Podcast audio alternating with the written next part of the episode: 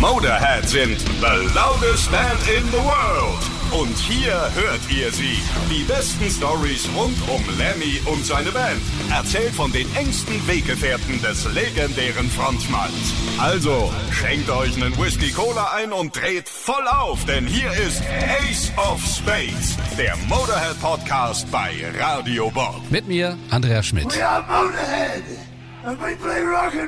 Das kann Frontmann Lemmy endlich in ausverkauften Hallen sagen. Denn spätestens nach ihrem Nummer 1 Album No Sleep Till Hammersmith sind Motorhead auf dem Höhepunkt ihres Erfolges. Aber den nutzen sie jetzt nicht aus für jahrelange Touren oder um sich auf die faule Haut zu legen.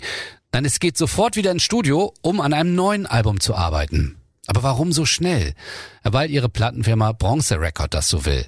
Allerdings gibt's deswegen Stress, weil Modat Schwierigkeiten haben, genug Lieder zusammenzubekommen. Es gibt auch Spannung in der Band, dabei spielen dann Drogen eine Rolle. Der Produzent muss nochmal ausgetauscht werden, weil Phil Taylor sonst nicht weiter mitgearbeitet hätte. Und auch ums liebe Geld wird gestritten. Und die Band ist auch nicht mehr gemeinsam im Studio. Lemmy kommt nur rein, um Gesangsspuren einzusingen. Taylor kommt nur kurz rein, um seine Schlagzeugspuren aufzunehmen. Aber dann ist die Scheibe fertig und erscheint am 17. April 1982 und sie heißt Iron Fist.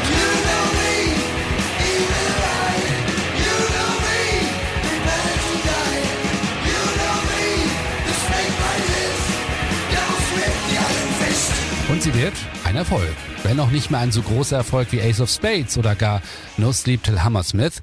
In England Platz 6, dort gibt's für 60.000 verkaufte Exemplare auch Silber, in Deutschland immerhin Platz 15. Natürlich geht es auch auf Iron Fist Tour. Die startet allerdings schon vor der Veröffentlichung der Platte und auch da gibt's erstmal Probleme. Der Grund die Bühnentechnik. Ihr Manager hat extra einen Mann engagiert, der eine neue Bühnenshow konzipiert hat. Die Band weiß bis drei Tage vor Tourstart nicht, wie die ist. Die Fans schauen erstmal auf eine leere Bühne. Die eigentliche Bühne ist quasi unter das Dach geschnallt und soll dann runtergelassen werden. Aus Rauchwolken und Lichtern. Und dann öffnet sich eine riesige Faust, an deren Fingern Suchscheinwerfer platziert sind. Hm, aber das klappt am ersten Abend überhaupt nicht. Die Faust öffnet sich nicht, die Bühne bleibt auf halber Höhe hängen. Aber danach funktioniert es einwandfrei. I remember a time when I'd come back on for the encore and I wouldn't be able to hear what I was doing. And now I come back and I can't hear what you're doing. You don't remember what loud is. Wayne, turn it up. At least two notches. Let's give it to him. Good.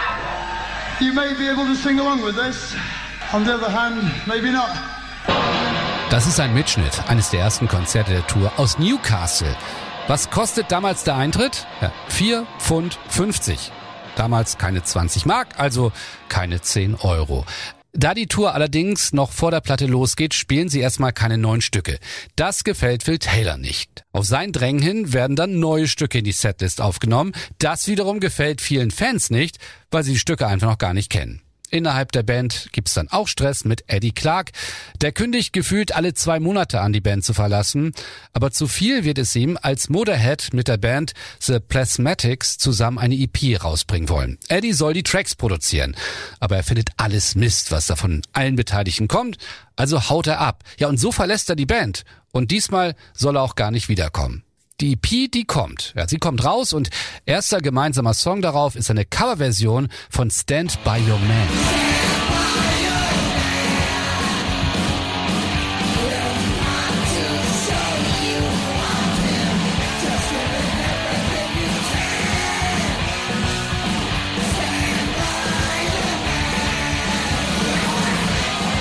Eddie Clark ist da schon nicht mehr mit dabei. Er sagt selbst mal, Phil sei der Auslöser gewesen für seinen Ausschluss von der Band. Er hat sie nicht selber verlassen. Es sei nicht seine Entscheidung gewesen. Er hatte sich vorgestellt, mit Motorhead auf der Bühne zu sterben. Sie wollten ihn nicht mehr haben. Ja, was jetzt auch immer richtig war, ein neuer Gitarrist muss her und das sehr schnell, denn sie sind in diesem Augenblick immer noch auf Iron Fist Tour. Ihre Wahl fällt auf Brian Robertson, der vorher bei Thin Lizzy gewesen ist, und Phil Taylor, der war ja ein riesen Thin Lizzy-Fan. Sie lassen ihn nach Toronto einfliegen und bereits fünf Tage später steht er bei der ersten Show mit auf der Bühne und überzeugt. Und das nach nur ein paar Stunden Probe. Die Amerika-Tour endet dann im Juni, danach geht es zum ersten Mal nach Japan. Dann rocken sie wieder durch England. Schon da zeigt sich, dass Brian eher wie ein Gastmusiker wirkt, als wie ein echtes Bandmitglied. Dennoch geht es dann im März 83 ins Studio für das nächste Album Another Perfect Day. Hier beteiligt sich der neue Gitarrist auch bei den meisten Songs am Songwriting. Dadurch klingen gerade die Gitarren melodischer.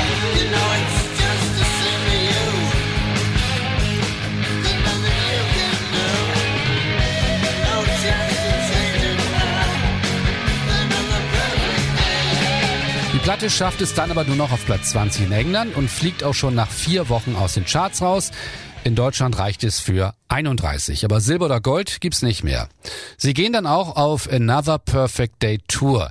Da gibt's allerdings richtig Stress, denn der neue Gitarrist Brian Robertson weigert sich immer wieder, alte Motorhead-Titel zu spielen. Kein Ace of Spades, kein Overkill, kein Bomber oder kein Song Motorhead. Auch sein Aussehen ist für Lemmy ein Problem. Er trägt sowas ähnliches wie Jogginghosen, nur aus einer Art Gardine gemacht. Dazu knallrote Haare. Das passt nicht so richtig zu einer Rockband. Aber so richtig scheppert es dann beim Konzert in Deutschland. Ja, in Hannover will Brian den Titelsong der neuen Platte, Another Perfect Day, gleich dreimal hintereinander spielen. Das ist zu viel, er muss die Band wieder verlassen und Motorhead sagen den Rest der Tour ab und suchen wieder einen neuen Gitarristen.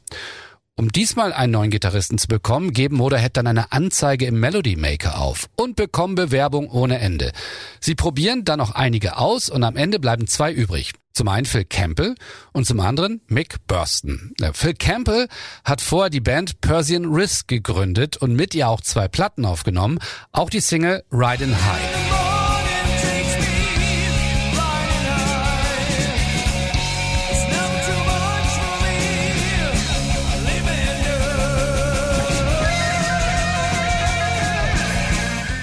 Riss gibt's übrigens immer noch. Also Phil Campbell hatte also schon einen Namen. Von Mick Burston hat man vorher aber noch nichts gehört. Und das genau war sein Trick im Bewerbungsschreiben, weswegen Lemmy ihn zum Vorspielen eingeladen hat. Denn er schreibt damals auf die Anzeige Melody Maker, ich habe gehört, dass ihr einen unbekannten Gitarristen sucht. Es gibt keinen unbekannteren als mich. Erst ist er beim Vorspielen sehr nervös, dann bietet ihm Lemmy ein paar Drinks an und dann kann er auch überzeugen. Genau wie eben Phil Campbell. Und sie können sich da nicht entscheiden und laden beide zu einem weiteren Vorspielen ein. Doch der Tag des Vorspielens beginnt mit einer weiteren Hiobsbotschaft für Lemmy. Denn just an diesem Tag entscheidet sich Phil Taylor dazu, Motorhead zu verlassen. Seine Begründung, er will ein seriöser Musiker werden. Also ist Lemmy beim Vorspielen alleine und auch zu diesem Zeitpunkt das einzige Mitglied beim Motorhead, wobei er das den beiden nicht sagt. Als er dann für ein paar Minuten verschwindet, um sich zu sammeln und wiederkommt, schnappt er auf, so nebenbei, wie die beiden sich besprochen haben, Lemmy zu überzeugen, gleich beide beim Motorhead aufzunehmen und auch Lemmy findet Gefallen an dieser Idee. Als dann Phil Campbell sogar noch eine Idee für einen Ersatz für Phil Taylor am Schlagzeug hat, sieht schon gleich wieder rosiger aus. Der bringt nämlich Pete Gill ins Spiel. Dieser spielte bis 1982 bei Sexton. Also kennt Lemmy ihn auch schon von der gemeinsamen Tour im Jahr 1979. Er kommt zum Vorspielen und bekommt den Job.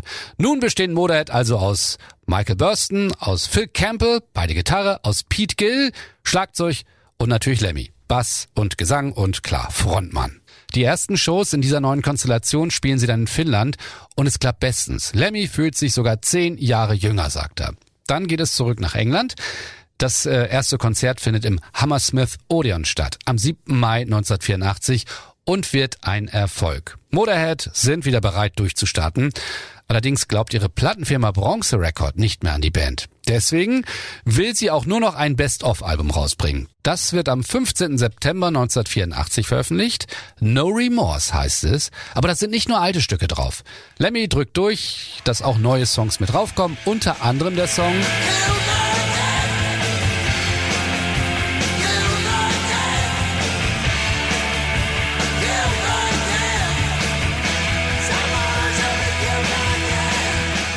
Jawohl, Killed by Death.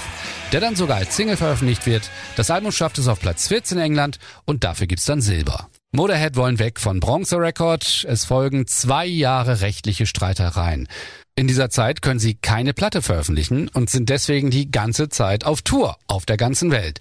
Sei es beim Heavy Sound Festival in Belgien mit Twisted Sister, Manowar oder auch Metallica oder auch in Neuseeland oder auch in Australien. Auch in Amerika spielen sie und für Phil und Mick ist das erste Mal dort. Pete hat dort schon mal mit Saxon gespielt. Naja, und Lemmy war ja schon einige Male dort.